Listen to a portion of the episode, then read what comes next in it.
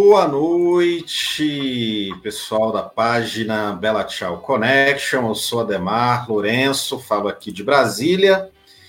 Estou aqui com meu colega de sempre, Gibran Jordão, do direto do Rio de Janeiro. Diz aí, Gibran. Boa noite aí para todo mundo. Boa noite aí, Ademar, e para todo mundo que está nos assistindo. E a gente está aqui com o sociólogo José Cláudio Souza Alves, professor da Universidade Federal Rural do Rio de Janeiro e autor do livro Dos Barões ao Extermínio, uma história da violência na Baixada Fluminense. Ele é um dos maiores especialistas sobre o desenvolvimento das milícias no estado do Rio de Janeiro, principalmente na região da Baixada Fluminense. A hum. conversa de hoje vai ser sobre como é que as milícias estão atuando nesses tempos de pandemia. É, professor, na esquerda, né, tem gente que tem uma certa esperança de que com o desastre da Covid-19, o bolsonarismo se enfraqueça, porque possivelmente teria uma revolta contra o governo.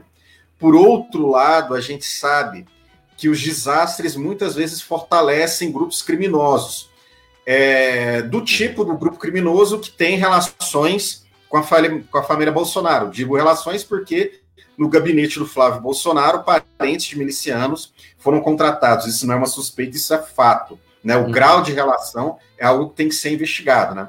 A uhum. gente tem um exemplo histórico do final da Segunda Guerra Mundial, quando, depois das bombas de Hiroshima e, e Nagasaki, uhum. os grupos Yakuza aumentaram muito o seu poder, porque em situações extremas, os grupos criminosos acabam tomando o poder do Estado e acabam organizando a sociedade. Então, essa esperança, ela tem dois lados. E aí eu vou para a pergunta. Em relação às milícias, que já têm um poder forte no Rio de Janeiro, essa uhum. tragédia da Covid-19 é, pode ser uma oportunidade para que elas cresçam? Sim, então, boa noite, boa noite, Ademar, boa noite, Gibran. Obrigado pelo convite de estar aqui mais uma vez com vocês. É, sim, eu, eu acredito que sim. Você citou um exemplo da, da Yakuza e do Japão num momento é, muito dramático, muito duro. E a gente tem inúmeros exemplos na história da, da humanidade. Você tem, você pode olhar para lá para os Balcãs, na Bósnia, você tem o crescimento dos grupos criminosos durante o período da, da guerra na Bósnia você tem é, no México uma relação muito próxima entre os cartéis e o poder político do México em, momentos é, de confrontos e de ditaduras militares. Esses grupos têm uma atuação muito destacada na organização política. E aqui no Brasil, os grupos de extermínio fizeram esse papel desde a última, da última ditadura de 64, militar, uma ditadura que implementou o funcionamento desses grupos de extermínio, e a milícia, na verdade, é a continuidade, é uma organização dessa estrutura é, de execução sumária, uma, uma estrutura de muito poder, só que agora muito mais ampla.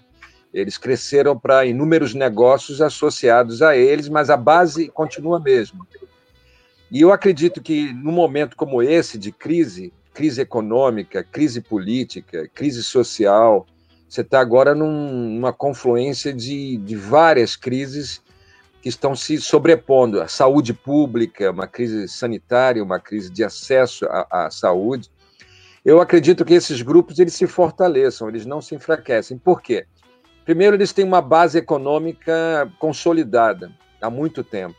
E essa base vem se fortalecendo com os vários negócios que eles têm. Então, eles, eles extraem dinheiro de várias formas. Eles cobram taxa de segurança, vendem água, vendem gás, gatunete. Tudo isso continua funcionando.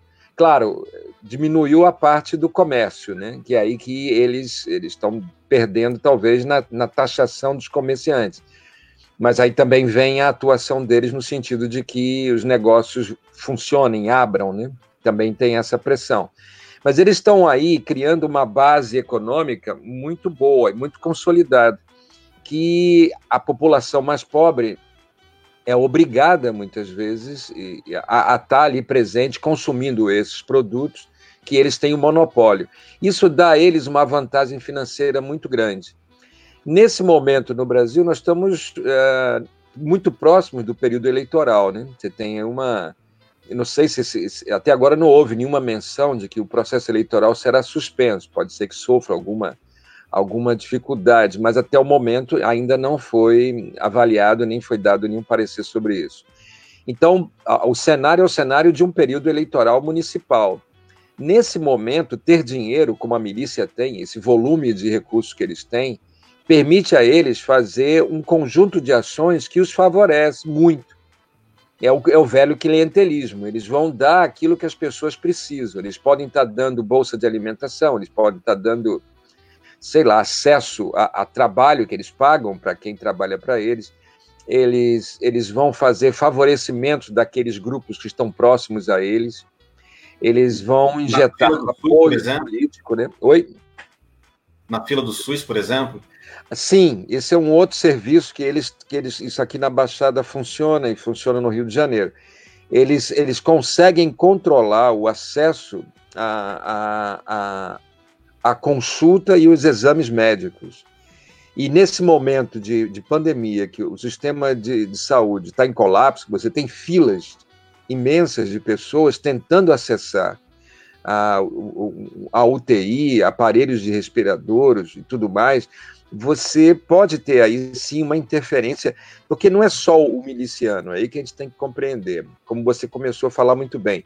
A milícia ela estabelece relações políticas muito fortes. Então, ao estabelecer relações políticas, ele passa a controlar politicamente esses serviços.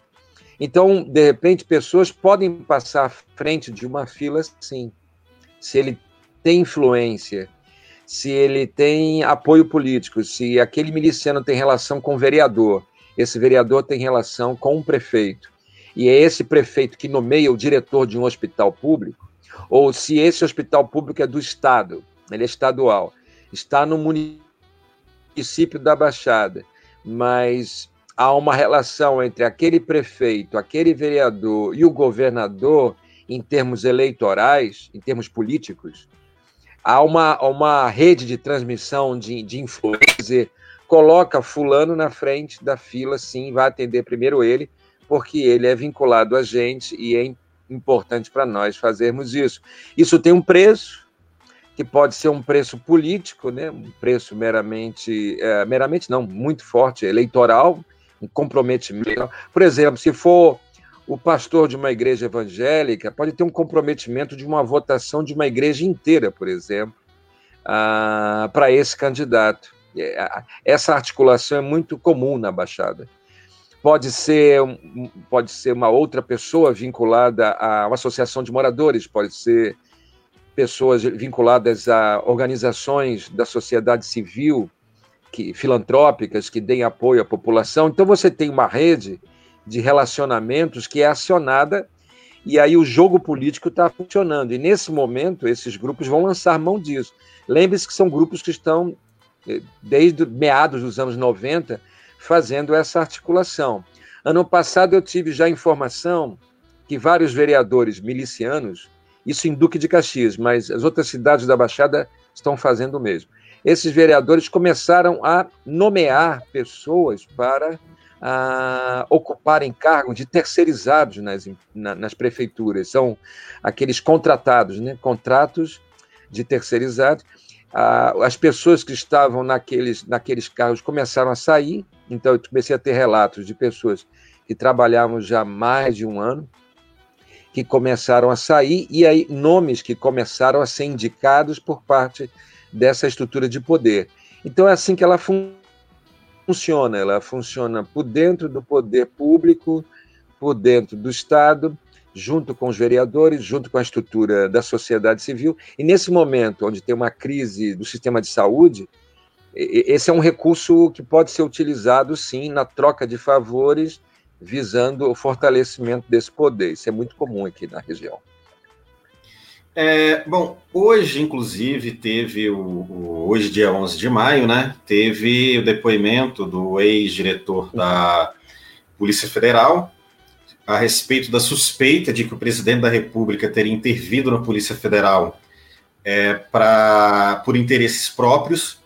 Né? E, inclusive, essa questão do diretor-geral da Polícia Federal foi o motivo do desentendimento entre o, o então ministro da Justiça, Sérgio Moro, e o Bolsonaro.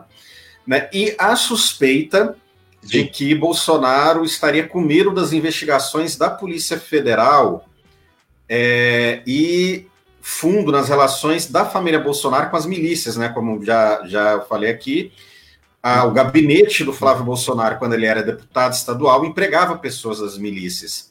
É, você, que é um entendedor profundo disso, é, onde é que, que você acha que, que essa questão dentro da, da, da, da, Polícia Federal, inclusive incluindo a Polícia Federal nisso, e essa investigação, onde é que isso pode parar? Onde é, onde é que isso pode chegar?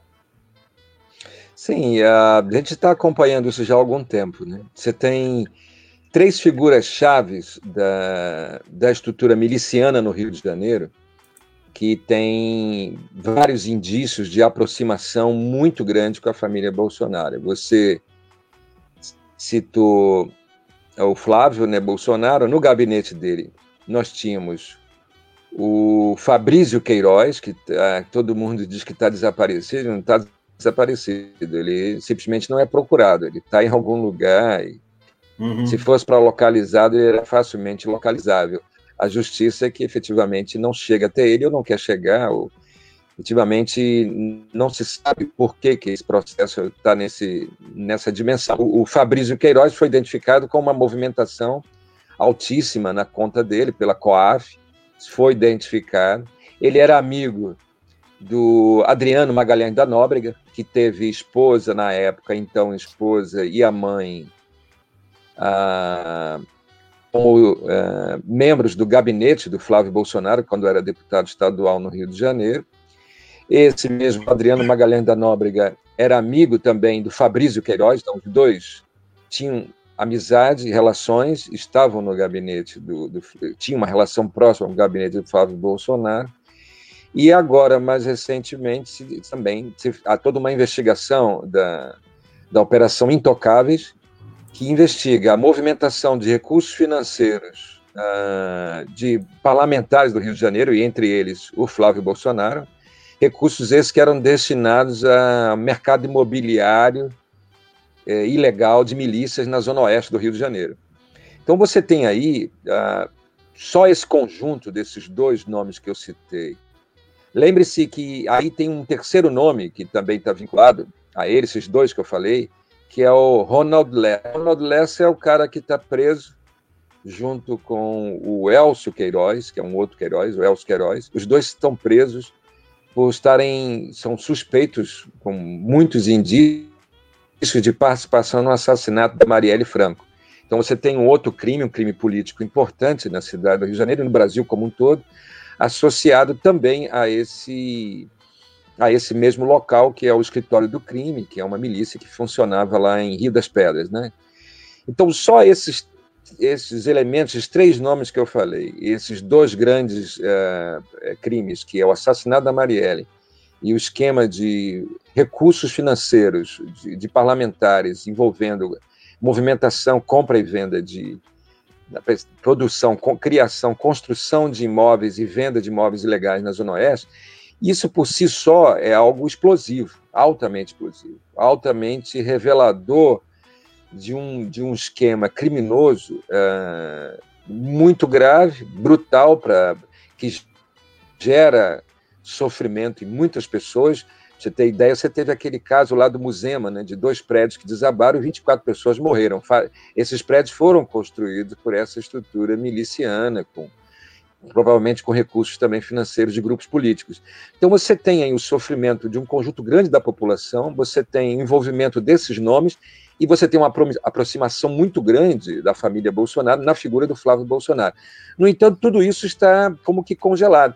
A gente falava muito aqui no Rio de Janeiro que era, era fundamental que houvesse a, a, a entrada da Polícia Federal como um recurso né, para poder fazer essas investigações. Isso já era é, debatido aqui entre as pessoas que tinham formação de opinião no Rio de Janeiro como uma saída, já que o comprometimento da estrutura da polícia no Rio de Janeiro é tão grande, é tão profundo, que se pensava numa saída como essa, já há algum tempo. Então, ao meu ver, quando você tem agora uma intervenção é, direta na estrutura da Polícia Federal e você tem a nomeação de pessoas próximas à família Bolsonaro, quando você tem a saída do Moro e as denúncias que o Moro fez são denúncias pesadas em relação a isso, tudo indica que há uma movimentação no sentido de, de proteção desse, dessa família. São os indícios maiores que a gente percebe em termos políticos, né, do que está acontecendo. É uma prática comum para eles, eles, a estrutura miliciana, a estrutura do poder, elas comungam, eles comungam desse tipo de, de estrutura de poder. A construção da figura do poder bolsonar, do, do bolsonarismo, né, do Bolsonaro, da família dele, passa por essas relações pessoais, uh, íntimas, de, de convivência entre esse núcleo de amigos, né? E é um núcleo, ao meu ver, extremamente comprometido com, com, com essa estrutura miliciana. Né? A, os indícios aparecem muito fortemente. Você tem que ter a prova disso, você tem que ter a comprovação disso. A polícia seria aquela que poderia fazer isso. Mas agora você não, não há certeza para nós se isso de fato irá ocorrer. A ideia de federalizar a investigação desses crimes não, já começa a surgir como uma impossibilidade. Né? Então, ao meu ver, tudo indica. O assassinato do, do Adriano Magalhães da Nóbrega também está na mesma, na mesma. Você perceba nitidamente que é uma dimensão de agenda, uma dimensão cronológica. O assassinato do Adriano Magalhães da Nóbrega, nas condições que ocorreram em fevereiro desse ano, é, numa operação estapafúrdia, uma investigação de um ano um homem cercado numa área rural, isolado, sozinho, ele ser assassinado porque simplesmente ele foi para o confronto com, com quem estava cercando. Um homem de uma experiência monstruosa em termos de operação policial, o cara do BOP, como é que ele ia enfrentar aquela situação? Simplesmente ele foi, foi morto. Você tem 13 celulares que eram dele, que, que devem falar muito mais do que ele, os celulares Sim. falam mais do que ele vivo, porque tem um registro de tudo que ele fez. Você não tem informação sobre esse celular, está na mão da polícia aqui no Rio de Janeiro, do governo do Wilson Witzel. Isso deve ser negócios agora de acordos e negociações políticas, provavelmente. E você tem agora essa interferência nesse, nesse mês já de no final do mês de abril, início de maio, você tem essa interferência direta na Polícia Federal. Isso é cronometrado. Isso tem a ver com as eleições desse ano. Isso tem a ver com a necessidade de obter uma vitória política importante no campo municipal, na capilaridade da, da, da municipalidade, para que isso, em 2022, retorne na forma de uma base política muito mais ampliada e muito mais é, capilarizada na, nos municípios. É, essa, é, ao meu ver, esse é o grande projeto. E isso se sustenta até os dias de hoje. E não ve, eu não vejo possibilidade, a esquerda acha que, que Bolsonaro está frágil, que agora ele pode. Não, não vejo. Eu vejo que ele cada vez se fortalece mais, a estrutura de poder dele se consolida, há um apoio da, da estrutura de segurança pública, que ele se, se protege com essa estrutura de segurança pública, é uma base política dele, e agora ele avança sobre essa estrutura policial no campo federal, e ele já vem há muito tempo tendo respaldo também das Forças Armadas, que todos esses, Forças Armadas, Polícia Estadual, Polícia Militar, né, Polícia Civil, Polícia Federal, o que, que eles são nesse país? Eles são especialistas em provocar dano à vida dos outros. Eles são grandes especialistas nisso. Você se cercar desse tipo de gente é, é se estruturar no poder mais violento, mais sanguinário e mais corruptível e corrompido que nós temos nesse país. Sim. Eu costumo chamar isso. Eles, claro que dentre esses policiais você tem gente digna, nobre e gente que honra o que faz. Com certeza, eu conheço eles. Mas é dentro também desse conjunto que você vai ter a canalha assassina desse país, que forma o grupo de extermínio, que forma milícia, que forma esquadrões da morte. Eles estão aí dentro também. Então, ao você se, se relacionar em termos de poder com esse conjunto de pessoas, você sinaliza muito o tipo de poder que você tem e o tipo de pressão que você quer exercer sobre a sociedade. E, ao meu ver, é são esses sinais que estão sendo mandados para todos nós. Né? É, tipo assim, não achem que nós estamos brincando, não achem que nós ficaremos somente nisso. Nós temos condições de produzir muito mais dano, muito mais sofrimento a vida de quem quer que seja que se contrapõe a nós. Esse, esse para mim, a meu ver, é o sinal. está sendo dada. Gibran, alguma pergunta? Não, tenho sim. É... Professor, boa noite. boa noite. A gente já conversou num vídeo, inclusive, para quem está nos assistindo, eu queria convidar a assistir o vídeo que nós temos no YouTube, no canal da Bela Tchau Connection, que é uma entrevista bem longa com o professor, muito esclarecedora sobre a situação das milícias no Rio de Janeiro. Eu queria é, é, ver com o professor o seguinte: é, sempre ficou conhecido é, essa articulação das milícias, o desenvolvimento das milícias, junto com grupos políticos, assim como o senhor acabou de nos explicar, mas mais localizado, pelo menos que a gente sabe, né, uhum. no Rio de Janeiro. É, agora, recentemente, a gente viu uma greve de policiais em Fortaleza, uhum. uma greve muito diferente de outras que a gente já viu pelo país nos últimos 10, 15 anos. É, eu já vi greves em Goiânia de policiais civis, já vi greves na Bahia, já vi greves. que era muito diferente dessa greve aí, que nos parece que um grupo, é, que pelo menos a direção dessa greve dos policiais, tinha uma afinidade política com Bolsonaro. A gente viu nas assembleias deles os policiais com camiseta, de, com, a, com a rosto do Bolsonaro. O marido é, da Carla Zambelli, que é um dos chefes da Força Nacional, esteve lá presente, participou da Assembleia junto com os policiais. Tá? Uhum. Então, é, onde é que eu quero chegar? É, nós podemos dizer que existe uma expansão dessa organização miliciana por conta do prestígio do Bolsonaro nas, na baixa oficialidade né? Primeiro, primeiro essa, esse aspecto eu queria ouvir você. O segundo é o seguinte: o senhor já fez várias pesquisas sobre esse tema, é um, um especialista, é, tem informações muito importantes sobre esse tema. É, e, e, aí eu fico pensando o seguinte: é, é, é as Forças Armadas é, nós estamos, tem no governo, o governo está cada vez mais militarizado. Né? Essas forças armadas, é, eles sustentam essa situação, porque é, é muito difícil achar que eles não saibam que isso está interrelacionado com a família Bolsonaro e tal, ou de fato eles ainda esperam um fato mais concreto, as investigações, para poder se posicionar de forma mais categórica? Como que o senhor imagina isso? Né? Sendo que até saiu esses dias, como já saiu várias vezes na imprensa, mas esses dias saiu novamente, um, até a munição que existe dentro das Forças Armadas, da polícia, né, sempre servindo de, de, de forma ilegal, sendo distribuída para esses grupos milicianos e tal. É, é, o, o, no meio da pandemia, o Bolsonaro é, fez um decreto que está sendo investigado pelo, pela polícia, pelo, pelo Ministério Público Federal, que facilita é, essa circulação de armamento pesado no país. Então, é, esses dois aspectos, né? Há uma expansão e há uma condescendência com a, com a cúpula das Forças Armadas com, esse, com essa expansão, se é que essa expansão existe, é isso. Tá, então, você começou com a questão lá da greve que teve em, em Fortaleza, né, da Polícia Militar. E, de fato, uh, ali houve, inclusive, estudos, tem, tem pessoas do campo da sociologia lá, da Federal do, do, do Ceará, que acompanharam pro, muito, muito mais próximo do que eu aquela situação.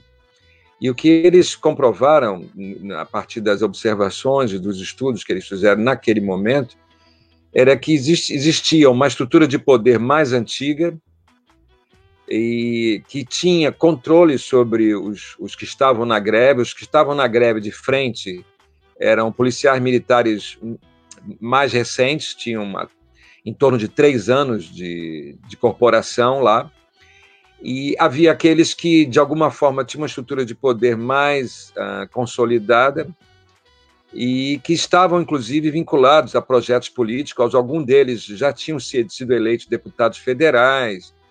Ah, tem um que é deputado federal que está vindo candidato a prefeito da cidade de, de, de Fortaleza.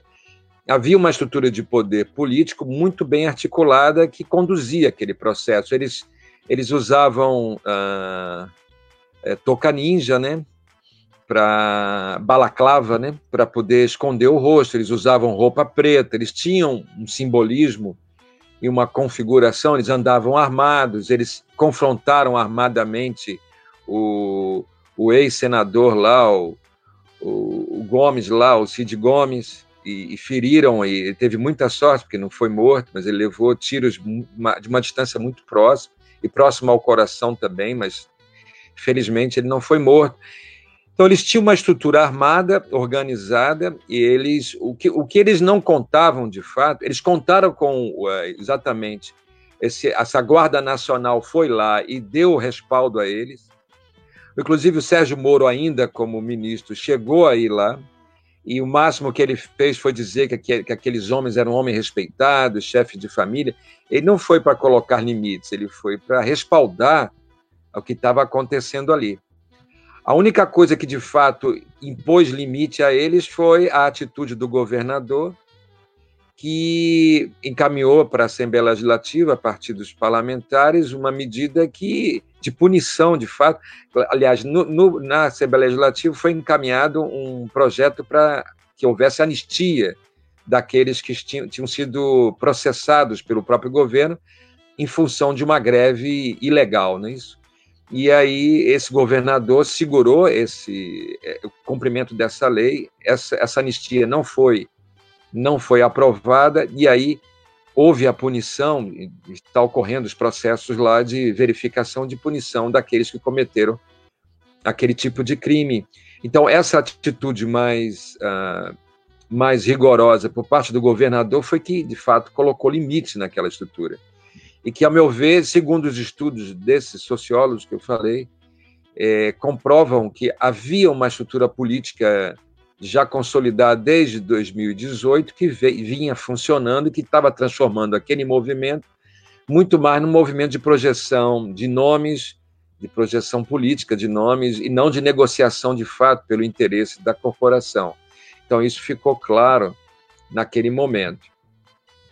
Ah, a meu ver, as Forças Armadas, eu não vejo as Forças Armadas, primeiro, eu não vejo ela como uma como uma forças armadas enganadas, iludidas. Não existe esse, esse cenário, não existe. Eles são suficientemente uh, inteligentes, eles têm força de informação, eles ocupam cargos importantes dentro do governo. Então isso não é uma ilusão, isso não é um grupelho que tomou o poder, isso quem estuda isso, e aí é interessante você buscar as informações desse especialista, é um professor de antropologia da Federal de São Carlos, Universidade Federal de São Carlos, chama-se Piero Leiner. E ele é um especialista sobre isso, ele trata isso muito bem. Ele tem muitas uh, participações junto a um programa chamado Duplo Expresso, é um programa de, de comunicação e de reportagem, matérias uh, jornalísticas sobre a conjuntura brasileira. Ele percebe nitidamente, como eu também percebo, que é um projeto, é um projeto político ah, das Forças Armadas, de grupos de, claro, não são todos, mas são aqueles que têm hoje força dentro das Forças Armadas para realizar esse projeto político. Lembre-se que aquele que foi o interventor no Rio de Janeiro, Braga Neto, que foi interventor na época do Michel Temer, naquele momento onde, inclusive, Marielle Franco foi assassinada, lembre-se isso, Teve um, teve um, é, é, foi no momento da intervenção que ela foi assassinada. Ela era uma figura-chave aqui no Rio de Janeiro. Esse interventor, hoje, ele ocupa a Casa Civil do governo Bolsonaro. Isso não é gratuito. E ele assume essa Casa Civil dias após a morte, o assassinato do Adriano Magalhães da Nóbrega. Então, existem várias dimensões que estão articuladas e que se apresentam para nós dizendo claramente que há um projeto dos militares. Esses militares, eles têm interesse que esses projetos sigam em frente. Claro que os militares se colocam num patamar superior, né? Eles tampam o nariz, é isso que eles fazem, eles vão tapar o nariz e vão aceitar a existência dos grupos de extermínio, eles tampam o nariz e aceitam aquela movimentação da greve lá em Fortaleza, eles tampam o nariz e aceitam as milícias no Rio de Janeiro, O Braga Neto veio para cá, ele fez muito mais operações em favelas contra o tráfico que contra a milícia. Fez uma operação em Santa Cruz que prendeu 153 pessoas numa festa, uma operação estapafúrdia também. Essas pessoas não tinham vínculo com a milícia. Desses 153, talvez 15 pessoas pudessem ter algum envolvimento, mas nem isso se sabe direito. Então, aquilo foi mais para chamar a atenção da mídia, dizer que estavam fazendo alguma coisa. Não houve uma operação efetiva contra a atuação miliciana no Rio de Janeiro, nesse período. Então, ao meu ver, a estrutura ah, das Forças Armadas ela aceita a convivência, até porque ela própria criou essa estrutura. A estrutura dos esquadrões da morte, dos grupos de extermínio, e que posteriormente se transformaram em milícias, essa estrutura foi criada no final dos anos 60 pela própria estrutura da ditadura militar. E esses, esses todos, o Augusto Heleno, Braga Neto, vários deles, que hoje estão no poder, tiveram relações diretas com a estrutura do, da, do regime militar.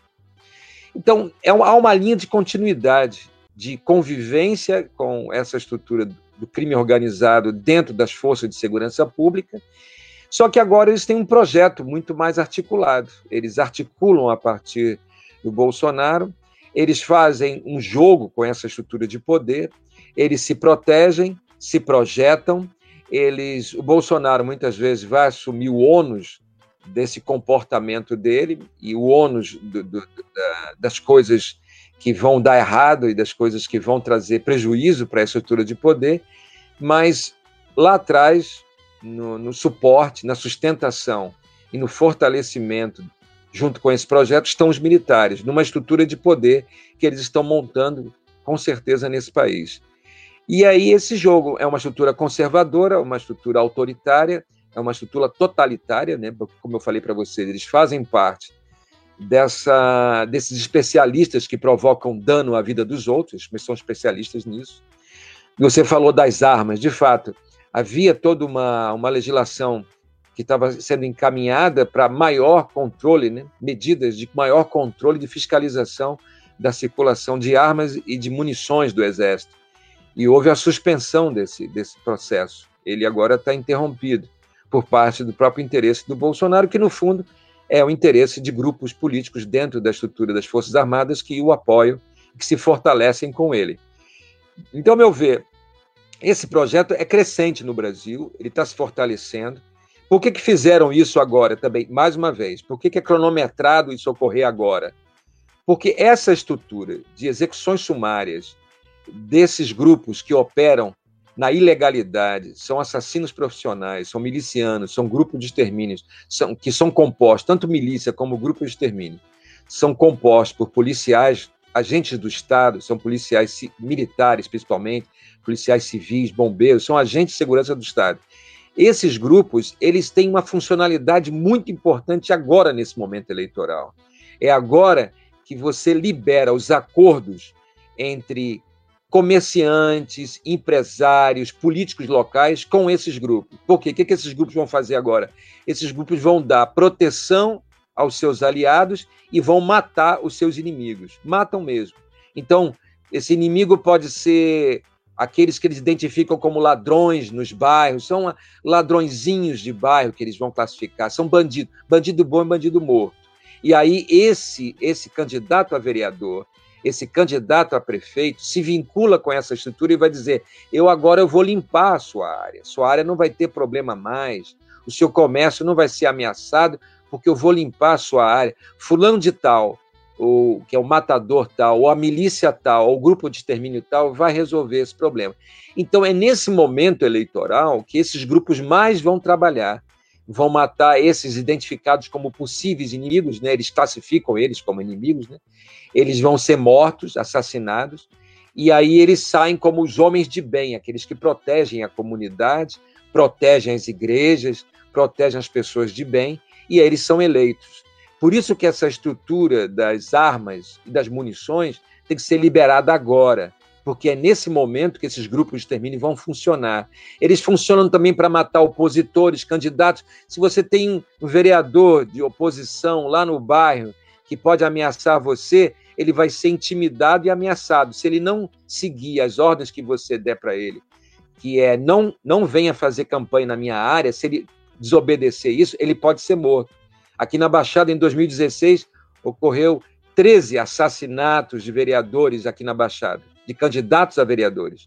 Foram assassinados exatamente nessas condições. Então, a estrutura da violência, que ganha agora esse, esse suporte eh, federal, com a estrutura eh, das Forças Armadas suportando isso, dando, dando sustentação e apoiando, essa estrutura vai funcionar abertamente para as campanhas eleitorais, para os currais eleitorais, para impedir oposição, oposições de existirem, para limpar a área e prestar serviço para comerciantes, empresários e para aquela população que, sem ter nenhuma garantia de vida, que estão no desalento, no desamparo total, sem proteção, inclusive sendo mortos agora pela, pelo coronavírus, inclusive, são essa, essa população, eles veem no seu carrasco, no seu assassino, os seus heróis. Eles acabam não tendo nenhuma alterna outra alternativa a não ser apoiar essas pessoas, porque eles se veem praticamente encurralados numa situação sem saída. Não há saída, não, é, não há possibilidade de você fugir. Isso é uma realidade totalitária. Nós vivemos numa realidade totalitária. Você não tem. Você falar em democracia no Brasil nesse momento é uma mentira, isso é uma farsa. Nós vivemos numa farsa. Então, essa farsa ela se aprofunda cada vez mais com essa estrutura de poder que está hoje colocada. As Forças Armadas fazem parte dela, os grupos de milicianos, os grupos de extermínio, os grupos de policiais que se estruturam, porque todos eles agora vão ter interesses políticos.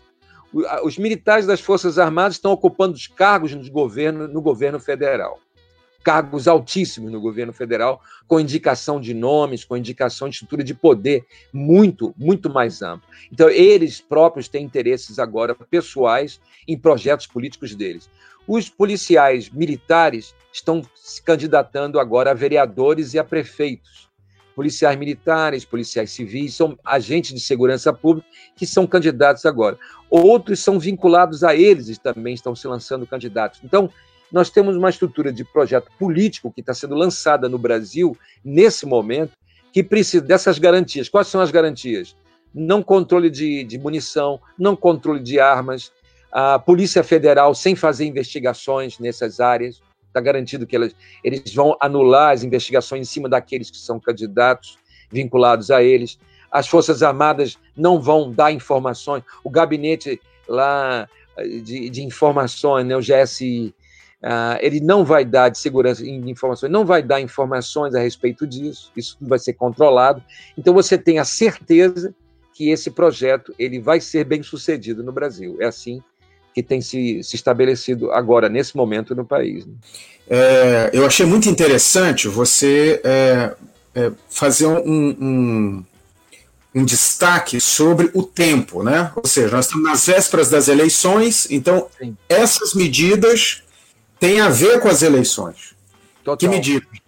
A relação, a troca do superintendente da Polícia Federal, é, é, você flexibilizar a circulação de armas, é, esse raciocínio, essa lógica, a, o, o, Braga Neto entrar na Casa Civil logo depois que o Adriano é morto, né, é, nos parece que há ali um, um, um, o gabinete do Bolsonaro está completamente controlado pela, pela cúpula militar, né? Uhum. É, então, assim, agora, para o imediato, do que está acontecendo agora em relação à pandemia, é, a gente começou a ver algumas notícias de que milicianos estão é, mandando abrir o comércio. E há uma preocupação Sim. sistemática do Bolsonaro para abrir o comércio. E eles vivem dessas contribuições, né? Do, do, do as Sim. contribuições do, do, do, pequeno comerciante que paga pela segurança dele no, na periferia das, das grandes cidades, em especial do Rio de Janeiro. Sim. Mas é, agora nós estamos vendo um fenômeno interessante que é a organização dessas carreatas que a gente está apelidando de carreatas da morte, que também são carreatas para abrir o comércio. Sim. A impressão que eu tenho é que essas carreatas, e no entorno de Brasília existe grupos milicianos, até parentes da própria esposa do Bolsonaro ficou comprovado que eram milicianos no entorno de Brasília, que fecha uhum. envolvidos com terreno, compra e venda de terreno e tal. Sim. É, é, a impressão que eu tenho é que essas carreatas são organizadas de alguma forma ou parte por esses grupos também. tá? que, que parece que querem corroer a República para que eles possam ter cada vez mais condições de serem um tipo de poder ainda consolidado no país. Você vê assim também?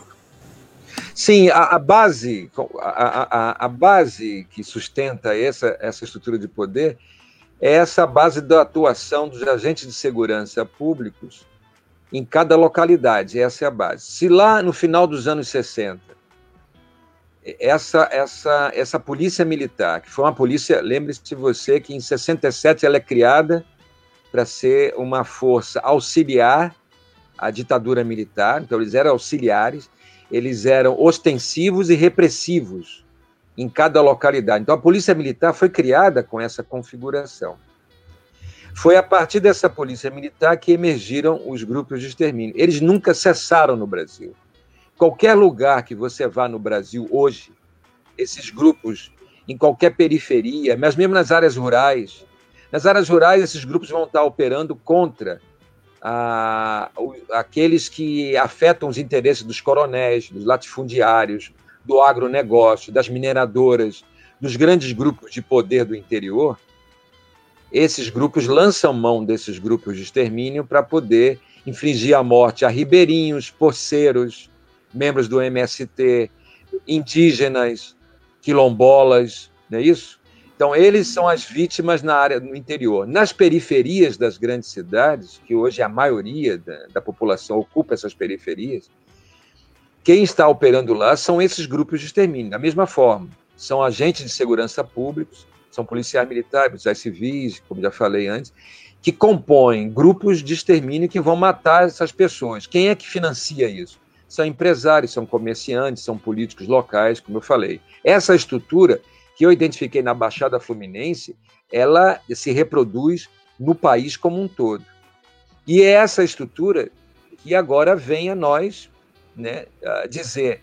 Então, eu não estou falando de uma estrutura que está corroendo a democracia nesse momento, agora, só. O Bolsonaro nada mais é do que a coroação disso, é a apoteose desse projeto. As eleições de 2020 faz parte dessa apoteose, desse projeto de, de crescimento, consolidação e agora de pleno de pleno espectro que a gente vai falar. Eles estão dominando todos os espectros do país. Eles vão dominar desde o espectro uh, da segurança local. Hoje eles estão avançando em estruturas políticas locais que vão ter a ver, vão ter a ver, como a gente está sabendo, com a estrutura da, da saúde pública. Vão avançar sobre a economia. Então eles determinam hoje passos no campo da economia aonde o Estado vai investir, aonde o Estado não vai investir. Você sabe que há um comprometimento agora da, dos territórios da Amazônia com desmatamento, queimadas, degradação, entrada de grileiros, roubo de terra, ah, é, processos ah, de destruição mesmo ambiental muito pesado, de grupos envolvidos também nessa estratégia de poder. Então, ah, você tem uma, um projeto que vem ocorrendo minimamente há cinco décadas nesse país, que nunca foi interrompido. Mesmo governos como Lula, Dilma, PT, que se diz esquerda, não houve, eles não provocaram dano a essa estrutura. Pelo contrário, em vários momentos, aqui no Rio de Janeiro, tenho certeza, houve aliança do PT com o PMDB do seu Sérgio Cabral. Houve apoio à execução sumária como política de segurança quando foram feitas operações nas favelas, com caveirões, no, no, complexo do Alemão, com dezenas de pessoas mortas, e isso não houve problema algum. O PT sempre conviveu com isso. Não houve uma crítica.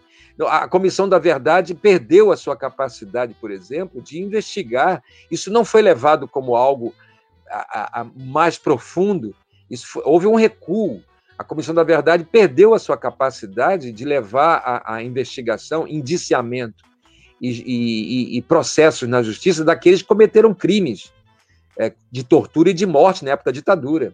Então, esses caras, quando viram isso ao longo desses anos todos, eles viram e falaram o seguinte: não, agora é nossa vez. Nós fazemos parte do poder, nós nos consolidamos em cinco décadas. Hoje as pessoas acham Hoje as pessoas acham que tem que matar o bandido mesmo, que os militares é que eram do bem, que faziam coisas boas, porque impediam os bandidos. Que nada, os militares criaram uma, uma das maiores máquinas de, de extermínio, de execução sumária do mundo aqui nesse país. Só que não foi imputado a eles, não houve investigação, não houve processo na justiça, não foi imputado a eles, então eles saem agora como os heróis. Os nomes, esses homens envolvidos com essa estrutura de execução sumária, eles deveriam ter os seus nomes expostos na história desse país. Eles são uma canalha assassina, eles são torturadores, são matadores. Eles apoiaram, eles tamparam o nariz e deixaram que a canalha assassina fizesse o serviço sujo. Mas o sangue está na mão deles também. No entanto, eles hoje são, são, têm projetos políticos, eles estão se, se elegendo, eles se elegem presidente da República. Então, esse projeto, ele é vitorioso, ele está se consolidando. E, ao meu ver, o coronavírus, ele não interfere em nada disso, pelo contrário, ele reforça essa estrutura de poder. Essas carreatas que querem que abra o comércio, que volte a funcionar, que dão apoio a essa, essa história de acabar com o distanciamento social, eles só estão operando a lógica do extermínio agora num outro patamar, um patamar de uma pandemia. Então, eles já, eles já apoiam o extermínio com chumbo, né?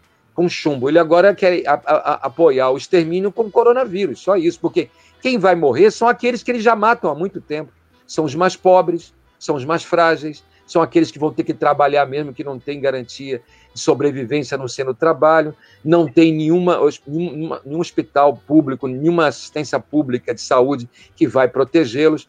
Esses são os deserdados do país, esses são os, os desalentados, esses são os que sempre morrem. E quer saber de uma coisa? Eles vão morrer nessa estrutura do coronavírus e vão votar neles e vão elegê-los. Porque não há saída. Nós vivemos num, num país onde se você sabe quando uma pessoa morre, uma pessoa morre, a pessoa se decompõe, não é isso? Você tem o cadáver em decomposição. O que o Brasil é hoje é um país em decomposição, já morreu. O que nós assistimos é um país que morreu efetivamente. Então, socialmente, politicamente, nós estamos em decomposição. Quem sobrevive hoje são os abutres, são os carniceiros, são os grupos econômicos que expropriam da população a sua vida, literalmente agora, porque são aqueles que desmontaram o sistema de saúde, são aqueles que aprovaram leis que impedem que haja, por 20 anos, investimento. O Temer, Michel Temer aprovou isso. É, uma, é, um, é um projeto de lei lá, uma emenda que diz que por 20 anos não haverá aumento nos investimentos na área, na área pública, de saúde, educação. Então, esses são os grandes, uh, são os grandes construtores de um projeto de genocídio para essa população pobre.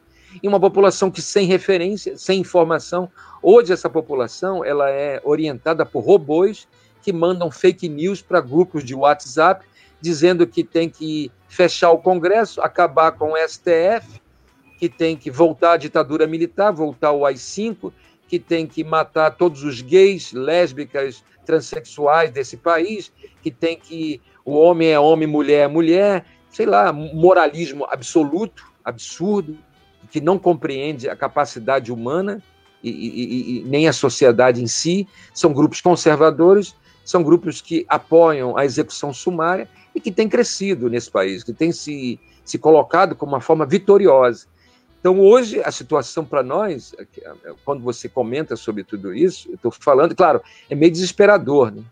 E a gente tem que ter coragem de olhar. É como se você chegasse para mim com todos os sintomas do coronavírus e eu dissesse que você tem uma gripezinha e desse cloroquina para você, né? Você vai morrer. Né? Então eu estou dando um diagnóstico real desse país. Eu convivo com isso há muitos anos e lido com essa estrutura. O que eu percebo é que o quadro é cada vez mais grave, mais duro, e nós estamos sobrevivendo a duras penas. E, e se, se, há uma esquerda, uma oposição, alguém poderia fazer uma coisa, alguma coisa, ela também está muito frágil, ela não é capaz de levantar grandes temas, ela ainda está prisioneira numa lógica eleitoreira também, é, é, é que eu tenho visto. Ela se recusa a fazer o grande debate de um projeto nacional, ela se recusa a fazer o debate de política. Por que, que essa esquerda não vai nessas áreas onde o coronavírus está matando, não para morrer, mas poder, para poder debater concretamente, por, por, todos os meios possíveis, é claro, se protegendo, ninguém quer, ninguém é suicida, mas por que não se faz um grande debate da estrutura e essas comunidades estão vivendo mesmo, massacradas? Por que, que não se dá voz a essas pessoas? Por que, que elas não têm interlocução? Por que, que os projetos dos políticos hoje, mesmo de esquerda, São projetos mínimos tecnocráticos para poder fazer políticas compensatórias localizadas e não incorporar a massa dessa população no debate político real. Isso não é feito nesse país mais. Então, nós estamos cada vez mais recuados nesse campo. Estamos perdendo. E eu acho que esse ano é um ano de derrotas profundas, num cronograma que é ditado pela direita que está no poder. É ela que está ditando para nós. E o coronavírus veio não para, eu não vejo o Bolsonaro sendo tirado do poder, eu não vejo, eu não o vejo sendo destituído. Ele está cada vez mais fortalecido na sua base conservadora, totalitária, com respaldo assassino, com respaldo de grupos criminosos que se projetam politicamente nesse país, né? Tenho visto isso. É, acho que aqui a gente já está com um bom tempo de debate. Acho que foi muito bom, principalmente essa, essa questão de fazer as conexões né, entre as várias as várias notícias que a gente acha que são coisas separadas, mas tem uma conexão. Sim. Tem aqui o comentário do Gustavo Duarte, que diz que o teu trabalho, professor, foi inspiração para o TCC dele. Ele queria te agradecer pelo, pelo livro, teu livro que ele leu, que foi é, que ele ajudou na pesquisa dele. Que bom. É bom. Enfim, acho que a gente já chega aí à conclusão. É, em relação, acho que para concluir, acho que eu vou fazer uma última pergunta, acho que o Gibran faz também, o professor conclui. É, diante disso tudo, o que a gente pode fazer para poder ter o mínimo de esperança para que a situação melhore diante desse quadro de, do Brasil? Uhum gradativamente ter, ser, começando a ser tomado por, por é, é, milícias. Né? E tem mais alguma, alguma última pergunta, Gibran? Tem sim, só para que aí ele, você já responde tudo de uma vez. Tá, Nós estamos vendo. É, eu gostei muito dessa última fala sua sobre o Brasil estar tá em decomposição e que se interrelaciona com esse momento pré-eleitoral no meio de uma pandemia onde os grupos de extermínio, as milícias se fortalecem e, na verdade, são acionados né, a trabalhar com mais intensidade e com objetivos específicos. É, mas nesse momento nós estamos vendo 31 pedidos de impeachment na mesa do Rodrigo Maia. E o Sim. Rodrigo Maia é aqui do Rio de Janeiro. Sim. Eu imagino que a situação é muito pesada. E pelo, pela sua caracterização, depois nós vamos confirmar, eu vou nós vamos voltar a conversar com o senhor mais à frente, de repente no final do ano, de repente depois desse processo eleitoral, se tiver, para ver se confirma isso aí. Mas é o seguinte, é, pela lógica, como nós estamos nas vésperas de uma eleição, no meio de uma pandemia, é, não vai ter é, impeachment coisíssima nenhuma, o Rodrigo Maia não vai colocar isso para votar de jeito nenhum por conta desse, de todo esse novelo que você desenrolou aqui para gente, claro, que foi muito importante. Veja é bem, isso. o Congresso Nacional ele está interessado em estabelecer suas bases locais nas eleições municipais. Cada deputado federal tem a, a, sua base política, o seu, aonde ele presta sua atuação. Ele tem os candidatos a vereadores, os candidatos a prefeitos, eles têm esses todos aqueles parlamentares que estão lá como deputados federais, senadores, têm dependem necessariamente dessa base eleitoral que funciona esse ano, até que seja revogado, mas até agora não vejo nenhum cenário de revogação desse projeto eleitoral. Então, como é que eles, nesse momento, nesse cronograma todo, eles vão simplesmente parar todas as suas agendas de interesse, de emendas parlamentares para os seus correligionários, de, de clientelismo, de barganha, de apoio aos seus grupos políticos, de mandar ajuda humanitária contaminados, para tentar fazer minimamente uma média junto à população que os, que os elege. Como é que eles vão parar nesse momento tudo isso para entrar num processo pesado e duro de disputa dentro do Congresso, pesado com quem tem o maior poder de todos, que é o presidente da República, porque ele manipula todos os interesses econômicos e políticos, apoiado pelas Forças Armadas, com grupos conservadores crescentes. Nesses grupos conservadores que estão os candidatos lá da base daquele, daquele, daquele deputado federal, daquele senador também Lembre-se que está fechado. Então, como é que ele vai parar nesse momento tudo isso para cuidar da deposição daquele que dá sustentação a ele nesse momento, a partir de verbas, de emendas parlamentares, a partir de projetos que eles estão encaminhando, a partir de tudo isso que o governo federal detém. É impossível. Esse momento é praticamente uma, uma, uma, uma derrota. Você pode botar 100 mil pedidos de impeachment na mesa do Rodrigo Maia, que ele vai recusar. Ele sabe que ele, ele o seu futuro, o seu, a situação como, como parlamentar depende de um outro de um outro cenário, de um cenário aonde Bolsonaro permaneça, aonde as emendas parlamentares, as verbas, os recursos, os apoios a projetos específicos funcionem, aonde não haja investigação contra ah, essa base ah, de milícia, de grupo de extermínio, de assassinos que estão envolvidos muitas vezes em muitos projetos políticos agora, que não interfira na investigação desses candidatos, efetivamente.